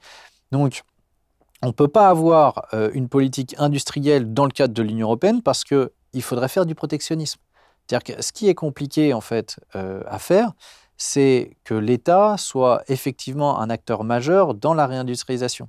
Et pour ça, il faudrait pouvoir bah, mettre des droits de douane, notamment, c'est-à-dire pouvoir dire bah, tel et tel secteur d'activité, on veut produire nous-mêmes, on peut être compétitif, on va pouvoir exporter ces produits-là à l'étranger, mais pour lancer la filière et même pour la, maintenir compétitive, il faut qu'on se protège de tel ou tel pays qui produit la même chose, et donc pendant euh, certaines durées, on va devoir taxer tel produit, comme ça on, protège notre marché intérieur et on permet à nos entreprises sur ce secteur d'activité-là de gagner en part de marché, de gagner en solidité. Et puis après, une fois que l'entreprise est suffisamment solide, on peut se permettre peut-être de... Mais voilà, il y a une régulation à faire. Et c'est ça qu'on en fait, le protectionnisme, ça s'appelle la politique, hein. euh, la politique économique, hein, c'est tout. C'est que là, on a décidé de ne pas mener de politique économique, c'est le marché qui décide. Bah, quand c'est le marché qui décide, hein, c'est très simple, c'est les gros qui gagnent et puis euh, tous les autres qui perdent. Voilà, et donc c'est ce à quoi on assiste euh, maintenant dans le cadre de la construction européenne qui s'est euh, vraiment euh, veux dire qui s'est depuis 20 ans, c'est-à-dire vraiment depuis l'entrée dans l'euro, là on a bien vu que ça a été absolument dévastateur pour, pour beaucoup de pays européens, à commencer par la France c'est bien que tu le rappelles, hein, parce que comme en résumé, il y a quand même cette idée où un jour, quand même des gens qui ont fait des grandes études chez nous et qui ont dit tiens, on va se mettre en concurrence, en libre-échange avec la Roumanie, et puis qui reviennent quelques mois après avec leur costume bleu à la McKinsey en disant eh, vous n'êtes pas très compétitifs, les gars, par rapport au salaire des Roumains. Et tu dis mais, mais comment ça peut marcher? Enfin, C'est sûr, oui.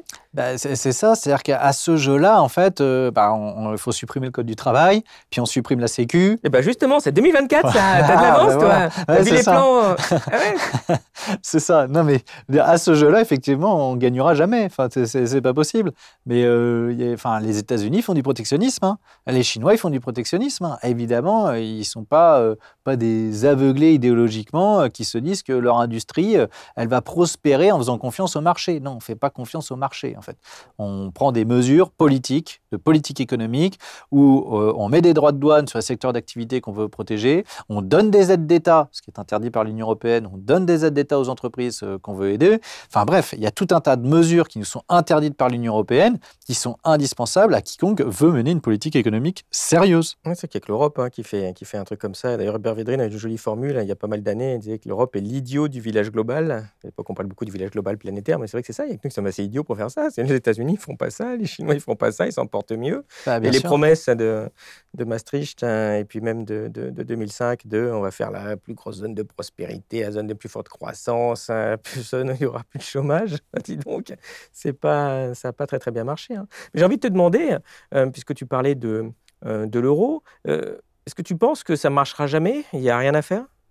Moi, je pense qu'il n'y a rien à faire parce que la seule solution pour que l'euro fonctionne, c'est qu'il faudrait une solidarité des pays européens entre eux.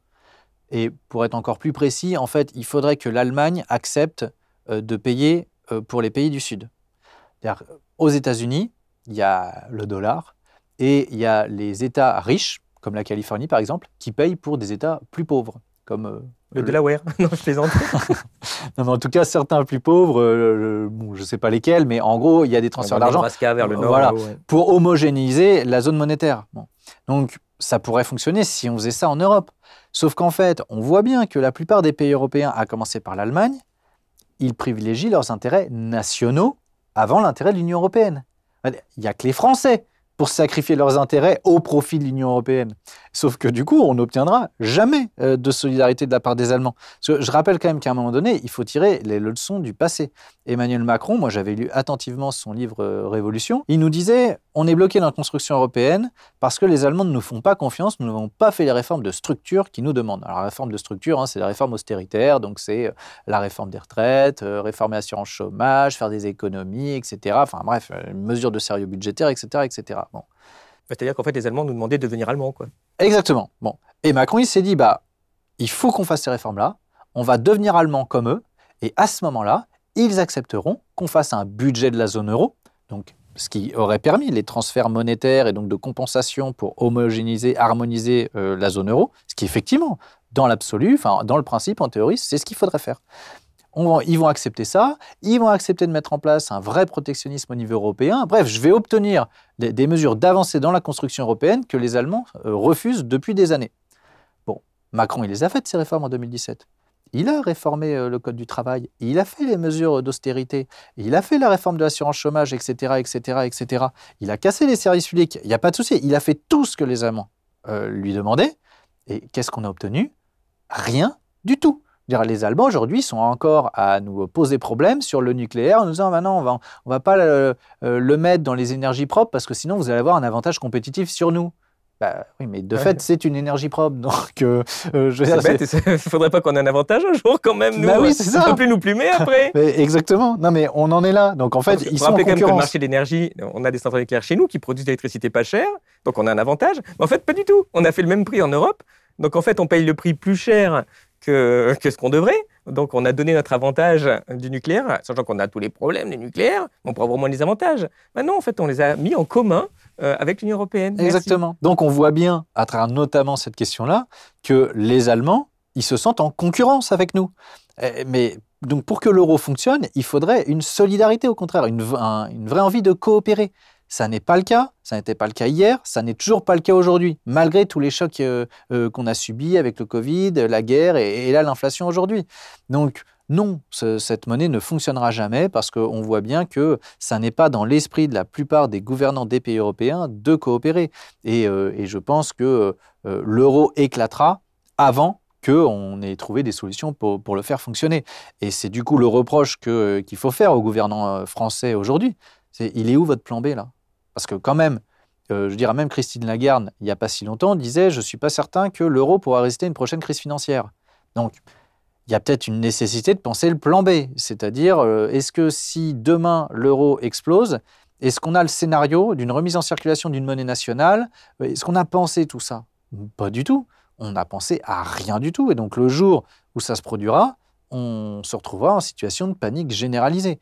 Et euh, non seulement il n'y a pas de plan, mais euh, de toute façon, on ne peut même pas en parler. Critiquer euh, le saint euro, c'est blasphémer, et donc bah, vous êtes tout de suite, tout de suite ostracisé et, mis hors du champ public parce que vous êtes quelqu'un qui n'est pas raisonnable et pas sérieux. Bon, bah, on verra dans quelques années qui était sérieux et qui ne l'était pas. Mais c'est vrai que, comme tu le soulignes, Emmanuel Macron est comme ce qui se fait de plus européiste. Je ne vois pas comment on peut avoir un président plus européiste que ça, ou alors il faudrait peut-être aller déterrer Jean Monnet, mais ça va être compliqué. On voit ce qu'il obtient en deux, sept- en deux- en deux quinquennats, il ne va pas obtenir grand-chose, voire rien du tout. Donc on voit que ce projet, les promesses qu'on nous donne, euh, si ça marche, ça peut marcher qu'à un échelon de 5, 6, 7 siècles, hein, je ne sais pas. Donc on voit que ce serait le moment de discuter pour changer le système. Et on voit que le débat est interdit. Euh, on voit qu'il y a une espèce de, déni. On n'a pas le droit de dire que ça, ça marche pas, de penser à un plan B, à un plan C, comme on est censé faire dans, dans, un système politique normal, dans une démocratie libérale. Euh, pourquoi, selon toi, il y a un tel déni? Bah, je pense déjà parce qu'il y a tout un dogme qui a été créé autour de l'Union européenne. hein. C'est devenu une vraie religion avec ses fidèles. Et donc, euh, on nous a expliqué que l'Europe, c'était la paix. Pas de chance. hein. A priori, euh, là, on- n'est plus en paix euh, véritablement. On nous a expliqué que l'Europe, c'est la force. Bah, on voit bien qu'effectivement, les résultats économiques de l'ensemble de l'Europe et en particulier de la France, ils sont assez préoccupants. Donc, je veux dire, ces dogmes, là, la, réalité se charge de les faire voler en éclats, mais pour autant, les gens qui défendent l'Europe depuis toujours y croient toujours. Bon. Après, ce qu'il faut voir aussi, c'est qu'il y a tout simplement des intérêts économiques hein, derrière ça. C'est-à-dire que pour les grandes entreprises, euh, il n'y a aucun problème. Hein. Le statu quo et l'Union européenne, c'est super, hein, ça, leur, ça leur profite à plein. Donc, euh, je pense que c'est la raison principale, en fait. Euh, comme l'avait dit Alain Madelin, hein, l'entrée dans l'euro, c'était le moyen de fixer, de bloquer euh, une politique libérale, c'est-à-dire dérégulatrice, donc inégalitaire, qui allait profiter aux grandes entreprises, aux plus riches, et qui allait se faire au détriment de tous les autres. Et c'est là qu'on a eu exactement ce qu'Alain Madelin, au moins, lui, avait eu l'honnêteté de, nous expliquer au moment où l'euro était discuté. Qu'est-ce que le gouvernement devrait faire pour redresser la situation économique, selon toi? Bah, moi, je pense qu'il y a une urgence déjà, euh, c'est de dénoncer la trahison d'une partie de la haute fonction publique euh, euh, vis-à-vis de l'État français et du peuple français. Donc, je pense qu'il faudrait commencer par faire le ménage au sommet de l'État, imposer une règle qui interdit le pantouflage. Vous êtes haut fonctionnaire, vous avez bénéficié, vous avez réussi les concours des grandes écoles, très bien. Maintenant, vous bénéficiez de privilèges, de positions sociales extrêmement reconnues, de rémunérations extrêmement confortables. Non, vous n'aurez jamais le droit de travailler pour une grande entreprise du secteur privé, sous quelque forme que ce soit, ni salarié, ni mandataire social, ni actionnaire. Si un jour il vous prend l'envie de vous reconvertir pour aller euh, monter un restaurant euh, dans le Cantal, il n'y a pas de problème, vous avez le droit. Si vous voulez devenir coiffeur, il n'y a pas de problème, vous avez le droit. Mais euh, travailler pour une grande entreprise du privé, c'est interdit à vie parce que votre travail, c'est justement de réguler l'économie, c'est de réguler le marché. Donc, sinon, vous êtes de fait en situation de conflit d'intérêts. Donc, il faudrait commencer par poser cette interdiction-là. Et ensuite, moi, je laisserai une période de six mois pour dire bon, bah voilà, les brebis galeuses, si vous, vous n'êtes pas prêt à, à, vous mettre à vie au service de l'État, vous partez dans le privé, on n'a pas besoin de vous et vous ne reviendrez jamais. Je commencerai par faire ça, et puis ensuite, avec ceux qui restent, je leur dirais, bon, bah, maintenant, vous allez faire un vrai travail, c'est-à-dire vous allez arrêter de gérer l'appauvrissement euh, du pays hein, et de faire les opérations mathématiques de CE2 hein, que tout le monde sait faire. Vous allez bâtir une stratégie industrielle, une stratégie économique. C'est pour ça qu'on vous paye, c'est pour ça que vous bénéficiez de tous, ces avantages-là. Et vous allez la penser en mettant de côté toutes les interdictions qui sont posées par l'Union européenne. Vous allez penser votre stratégie industrielle en, évidemment, en faisant une étude de marché, de savoir euh, où sont nos brevets, quels sont les secteurs dans lesquels on peut investir euh, pour l'avenir. Bon, ça, c'est un travail qui est très compliqué, mais c'est pour ça que vous êtes là, en fait. Hein, et, euh, et, vous allez donc penser est-ce qu'il faut faire du protectionnisme Combien de temps il faudrait euh, mettre des taxes sur tel ou tel secteur d'activité Est-ce qu'il faudrait des aides d'État? Bref, vous allez penser votre stratégie sans tenir compte des contraintes ou des interdictions qui sont posées par l'Union européenne. Et une fois qu'on a notre plan de réindustrialisation, bah, là au moins, on saura où on va et on pourra aller voir euh, les autres pays européens en disant, bon écoutez, nous, euh, on a une stratégie, donc là, euh, on a besoin de faire ci, ça, ça et ça, ça nous est interdit par, par les, traités de l'Union européenne. Bah, ça, on ne peut plus se permettre de suivre cette interdiction-là. Ça, on va le faire, parce que nous, c'est nos intérêts vitaux nationaux qui sont en jeu, et donc on, est, on est obligé de le faire. Au moins, on sait où on va. Là, il n'y a pas de capitaine, on navigue à vue. Dire, Macron, après la crise Covid, il a désigné Bayrou euh, comme commissaire au plan. Il est où le plan? Il n'y a, pas eu de plan, on ne sait pas où on va. Et d'ailleurs, c'est ça qui est symptomatique, c'est qu'actuellement, Macron, à part sa réforme de retraite, il a juste pas de programme en fait.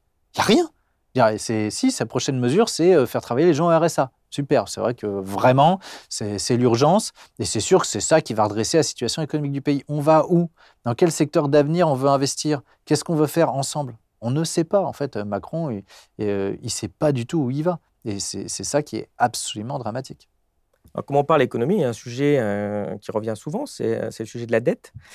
Euh, on voit sur ce graphe l'évolution de la dette publique depuis la glorieuse année 1975, où elle était à 15%, euh, on voit qu'elle atteint euh, à peu près 20 ans plus tard les 60% du PIB, qui, je rappelle, est censé être la limite hein, qu'on a signée dans Maastricht. Bon, on a un tout petit peu dépassé, bon, du double, euh, donc on est à 112%.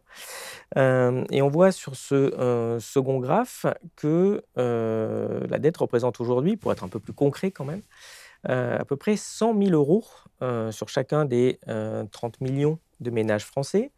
et comme c'est plutôt les 10% des ménages les plus riches qui paient quand même beaucoup d'impôts. Ça ferait donc presque un million d'euros pour chacun des 10% des ménages les plus riches qui sont censés être appelés un jour sous forme d'impôts. On voit que ce n'est pas gagné. Qu'est-ce que, quelle est ta vision justement sur ce sujet de la dette?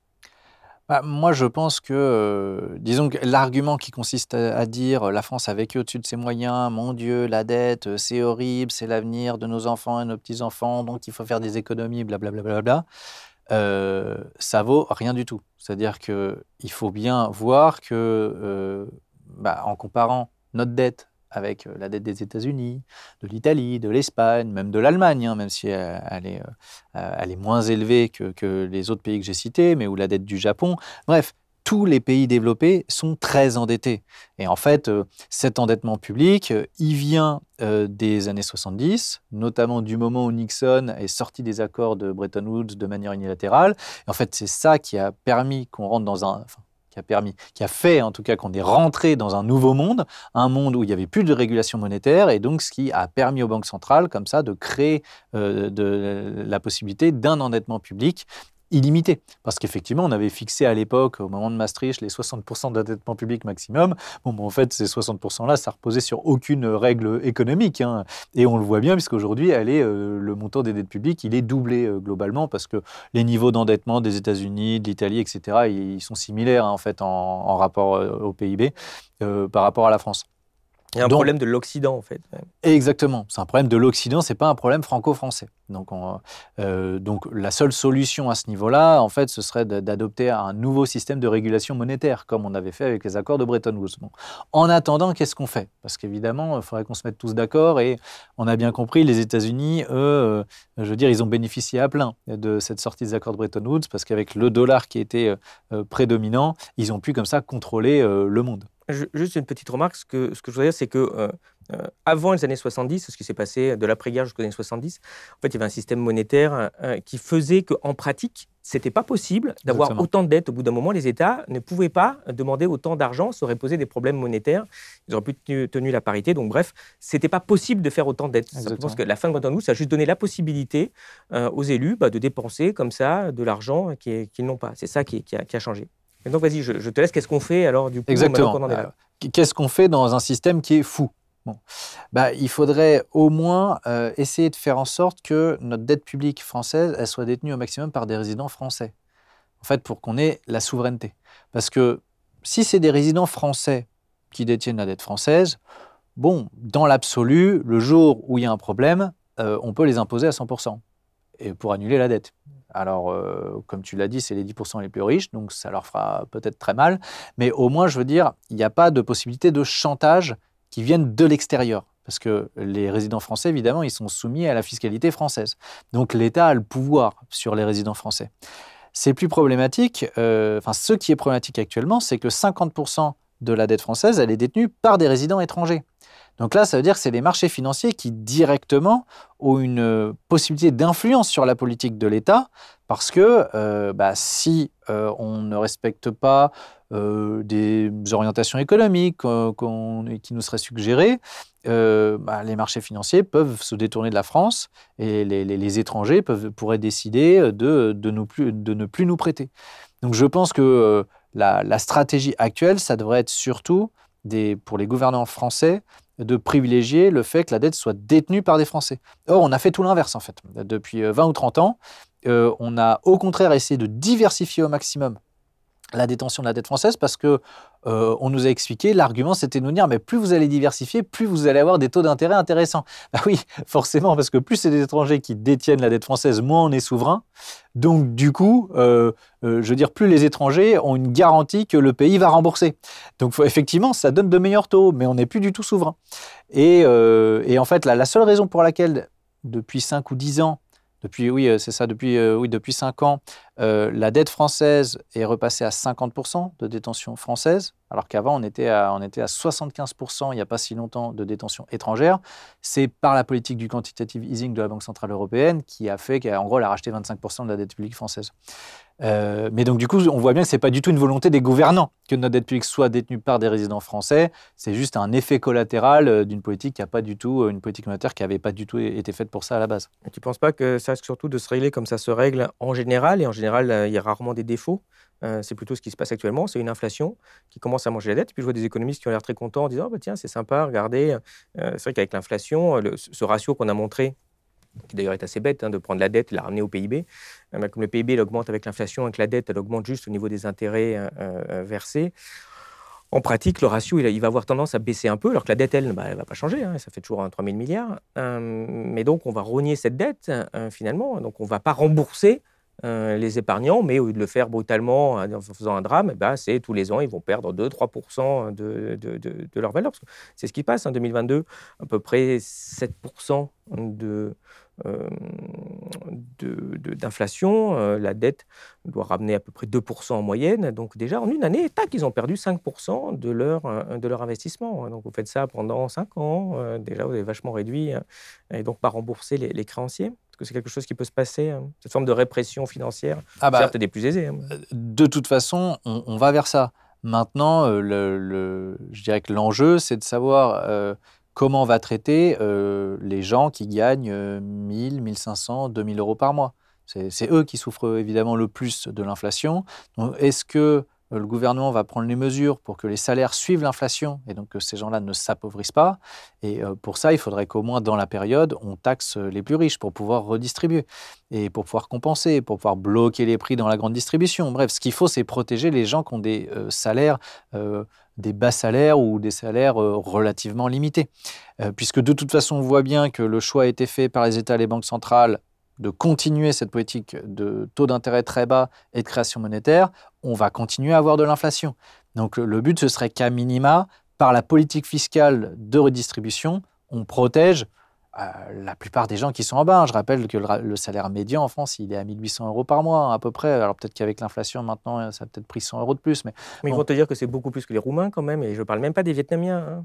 Ah oui, non, mais moi, ce qui se passe ailleurs, j'en ai rien à faire là-dessus. Hein. Je veux dire, je ne compare pas les pauvretés euh, entre elles. Oui, hein. mais c'est le discours. Il ne faut pas aider les gens chez nous parce que sinon, on va plus être compétitif. Hein. C'est toujours ce même discours néolibéral, en fait. Ouais, mais, non, mais bien sûr, c'est ce qu'ils vont nous dire. Mais, mais, moi, le, le, principe est très simple. Euh, ce qui est compliqué en soi, c'est pas la pauvreté, c'est l'appauvrissement. Et moi, je ne veux pas que les gens dans mon pays s'appauvrissent. C'est tout.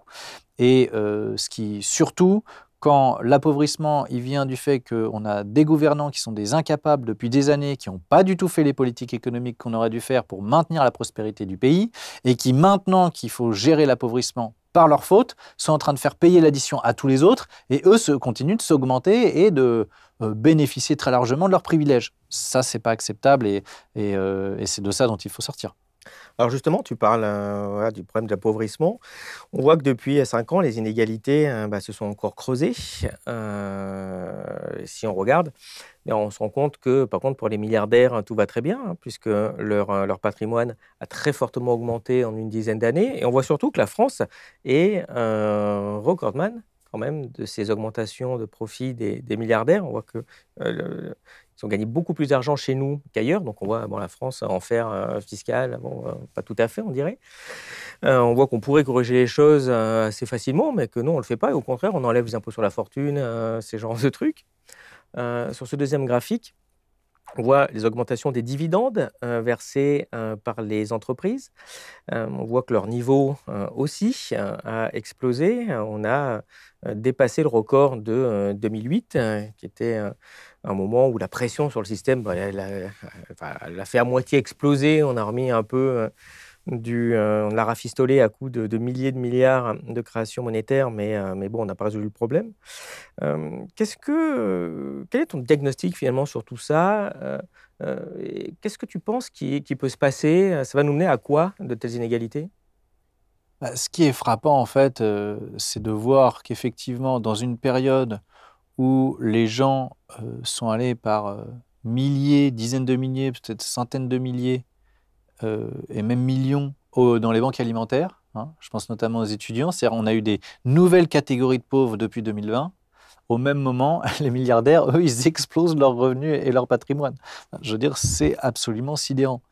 Et euh, bah, tu l'as dit, euh, c'est Macron qui a favorisé ça en supprimant l'ISF, mais aussi en pérennisant le CICE, en faisant adopter la flat tax, en supprimant l'exit tax. Enfin bref, il y, a plein de dispositifs fiscaux qui ont été adoptés euh, au bénéfice des plus grandes entreprises, des entreprises du CAC 40, et donc qui bénéficient à, tous ces actionnaires-là.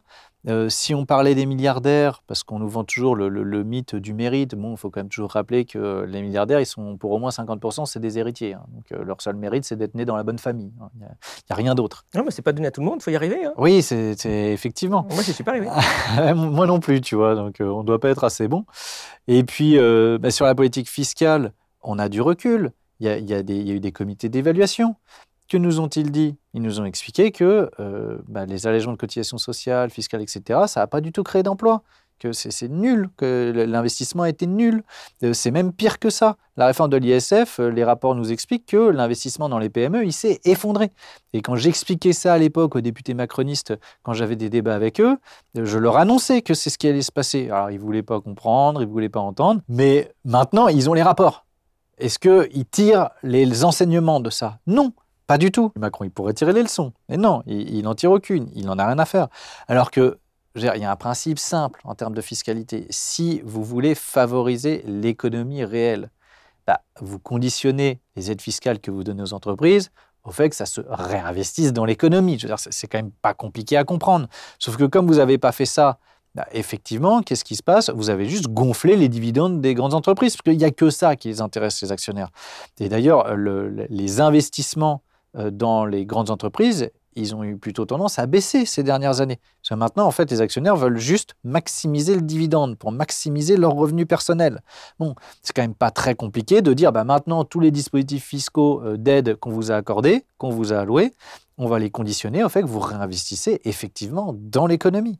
C'est un principe de bon sens. Je veux dire, tout parti politique confondu, on, pourrait euh, s'entendre là-dessus, et pourtant, c'est pas ce qu'on fait. Donc, euh, très franchement, à part euh, rendre l'appareil aux gens qui l'ont fait élire, ou, alors par pur aveuglement idéologique, mais vraiment, si c'est de l'aveuglement idéologique, Macron, il est vraiment, vraiment stupide. Parce que là, pour le coup, même les rapports institutionnels de France Stratégie montrent que ça ne fonctionne pas. Donc, c'est incompréhensible. Oui, mais on a tout un discours néolibéral qui nous explique que les Français auraient vécu au-dessus de leurs moyens, blablabla, blablabla. Enfin, genre le SMIC qui serait trop élevé, vous, touchez trop d'argent avec euh, vos 1200 euros, là, ça va pas du tout. Euh, alors qu'on voit que l'argent, il est quand même là, hein, euh, mais qu'on refuse de le taxer. Finalement, qu'est-ce qui fait que, Macron et ses, ses clones néolibéraux, ils refusent de s'attaquer finalement à pas de s'attaquer, le terme pas de s'attaquer, quoi, de faire payer leur juste part aux, citoyens qui ont, les plus, euh, qui ont le plus de fortune comme c'était le cas pendant les Trente Glorieuses d'ailleurs. Euh, les taux d'imposition étaient beaucoup plus élevés. On l'a oublié. Euh, ça n'a pas du tout empêché la croissance, ou alors quelque chose qui m'a échappé pendant les Trente Glorieuses. Euh, on voit qu'on a simplement, en effet, cette espèce de gavage. Je ne sais pas si tu as vu, Pouyanné vient encore, empêcher Total, de s'augmenter.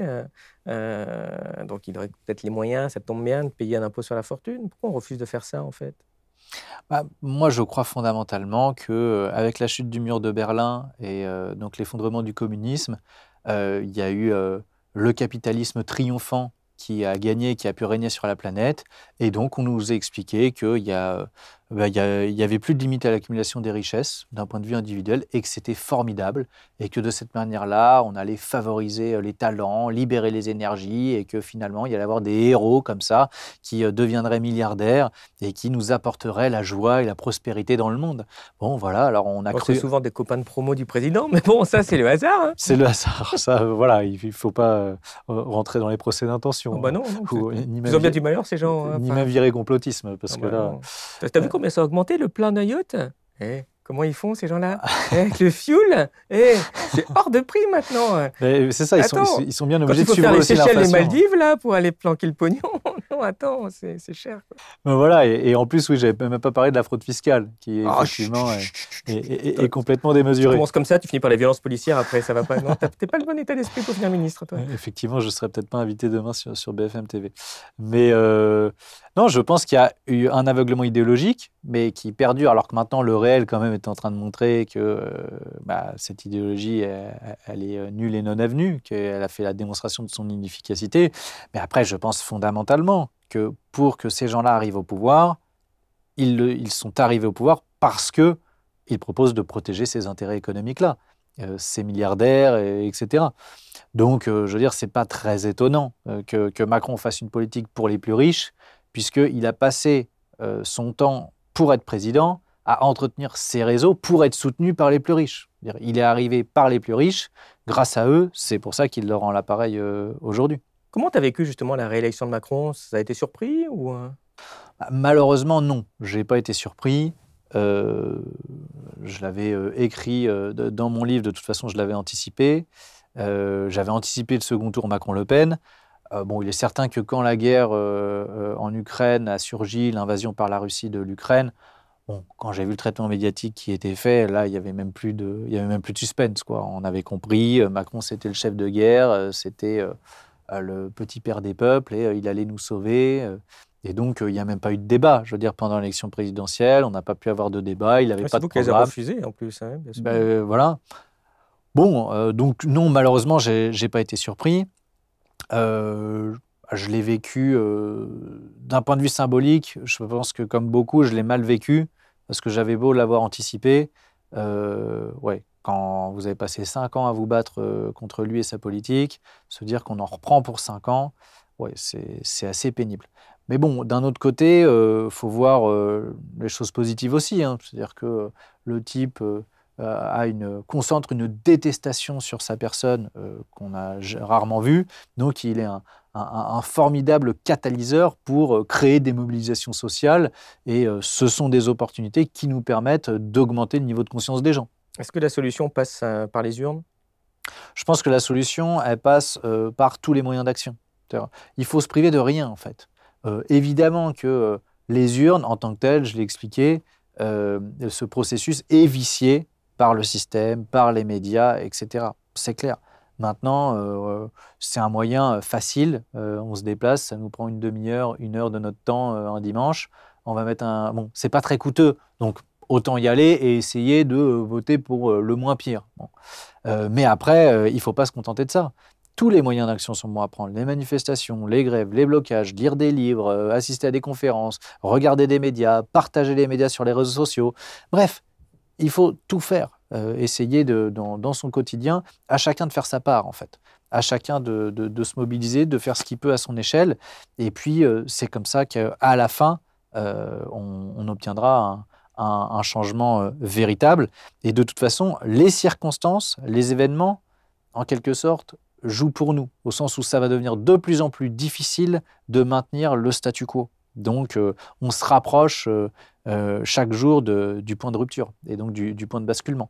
Mais la, grande difficulté, la grande inquiétude, c'est vers quoi nous basculerons? Est-ce que nous basculerons véritablement vers un État autoritaire, un mouvement politique qui sera autoritaire et inégalitaire, ou est-ce qu'au contraire, on va réussir à un moment donné à faire triompher un mouvement politique qui prônera une politique, je dirais, démocratique et égalitaire d'un point de vue économique? Dans ta dernière vidéo Praxis, euh, tu dis que Macron pourrait être réélu une troisième fois malgré la barrière constitutionnelle. Tu peux nous expliquer ça? Alors en fait, j'ai vu passer plusieurs informations que j'ai rapprochées ensemble et qui laissent à penser que Macron envisage de procéder à une modification de la Constitution. Euh, pour euh, faire sauter la limite des, deux mandats consécutifs. Et il y a des personnes hein, euh, assez haut placées, hein, comme un ancien ministre de la Justice, Jean-Jacques Urvoas, comme Jean-Pierre Raffarin, ancien Premier ministre, qui ont dit oui, effectivement, il faudrait peut-être faire sauter cette limite constitutionnelle, ce serait bien, etc. Bon. Ce que je disais dans la vidéo, c'est que c'est une hypothèse, que Macron, à mon avis, l'envisage, mais pour l'instant, il n'y a rien de sûr. C'est-à-dire que ça va dépendre des circonstances politiques. Euh, ce qui est certain, c'est que euh, les classes dominantes voient bien qu'après Macron, il y a qui d'autre qui est à peu près encore cortiqué, charismatique, pour essayer de porter leur idéologie et de préserver leurs intérêts? Dire, derrière, si c'est Bruno Le Maire ou Gérald Darmanin, euh, en termes de charisme ou de vu le rejet dont ils font l'objet dans la population, ça va quand même être plus dur à faire passer hein, Darmanin ou, ou, Le Maire aux élections qu'un Macron. Donc, moi, je disais simplement qu'en fonction des circonstances, les classes dominantes pourraient tentées effectivement de soutenir Macron et donc de lui permettre de faire cette réforme constitutionnelle. Il se trouve que c'était aussi un moyen quand même d'inviter les gens à bien se mobiliser pour la réforme des retraites, parce que ça, ça pouvait quand même lui mettre sérieusement euh, du plomb dans l'aile. Et euh, je pense que là, ça a été plutôt bien réussi euh, de ce point de vue-là, hein, parce que cette vidéo-là, je, l'avais faite il y a au moins un mois. En tout cas, c'était vraiment avant l'utilisation du 49.3 et le moment où il y a vraiment une colère qui a explosé dans le pays. Donc euh, là, il est possible que peut-être on lui ait enterré définitivement son projet. En tout cas, je, l'espère parce que plus tôt il sera parti du pouvoir, mieux la France se portera quand même. Mais il ne faut pas être dupe. Macron, il n'est pas le problème à lui tout seul. Il est le représentant d'une idéologie, d'une certaine politique économique qui est conduite depuis des années. Alors c'est vrai qu'il va plus loin que les autres, mais à mon avis c'est la période qui veut ça. Et après Macron, si on ne fait rien, on aura, je veux dire, son remplaçant, euh, s'il représente aussi les intérêts de l'oligarchie, il fera la même politique et peut-être pire encore. Donc euh, Macron n'est que l'incarnation à un instant T des représentants euh, des, classes dominantes, mais ce n'est pas Macron le problème en soi. Il est celui qui l'incarne dans la période actuelle. Eh nous sommes arrivés à la fin de cette interview. Je te remercie, François. je vais te poser notre question traditionnelle. Qu'est-ce qui, selon toi, est connu de peu de personnes et qui mériterait d'être connu de tous? Je ferai appel à cette phrase très connue pour le coup de Montesquieu, mais où, à mon avis, euh, son application dans le monde d'aujourd'hui n'est pas suffisamment connue. Euh, Montesquieu avait dit c'est une expérience éternelle que tout homme qui a du pouvoir est porté à en abuser. Dans un système capitaliste comme le nôtre aujourd'hui, qu'est-ce qui confère du pouvoir? L'argent, le capital. Et pourtant, on vit donc dans l'illusion que nous pouvons avoir des démocraties et euh, en présence de milliardaires. Et ça, je pense qu'il faut être très clair. Il ne peut pas y avoir de démocratie quand il y a des milliardaires. Parce que ces gens ont tellement d'argent, ont tellement de pouvoir, que par la force des choses, ils sont en capacité, ils ont la possibilité de capter le processus électoral, d'acheter la démocratie. Et ils le font comment? Bah, On l'a dit, en achetant les médias, donc en contrôlant très largement euh, l'opinion publique, en euh, faisant des opérations de lobbying euh, dans les assemblées, dans, les réseaux, en finançant les partis politiques. Donc je crois qu'il il faudrait que tout le monde aujourd'hui ait parfaitement conscience que tant qu'il y aura des milliardaires, nous ne pourrons pas être en démocratie. Et c'est pour ça que je suis de plus en plus convaincu alors ça mériterait peut-être, euh, enfin ça mérite certainement des développements complémentaires, mais je suis de plus en plus convaincu que la mesure sur laquelle on devrait euh, tous se fédérer, c'est l'idée qu'il faut instaurer un rapport de 1 à 20 dans les revenus. C'est-à-dire que, par exemple, en France, si le revenu minimum, le SMIC, il est à 1500 euros, ça veut dire que le revenu maximum, il est à 30 000 euros par mois. dire, on a tous intérêt à se mettre d'accord là-dessus parce qu'on est 99% de la population à gagner moins de 30 000 euros par mois.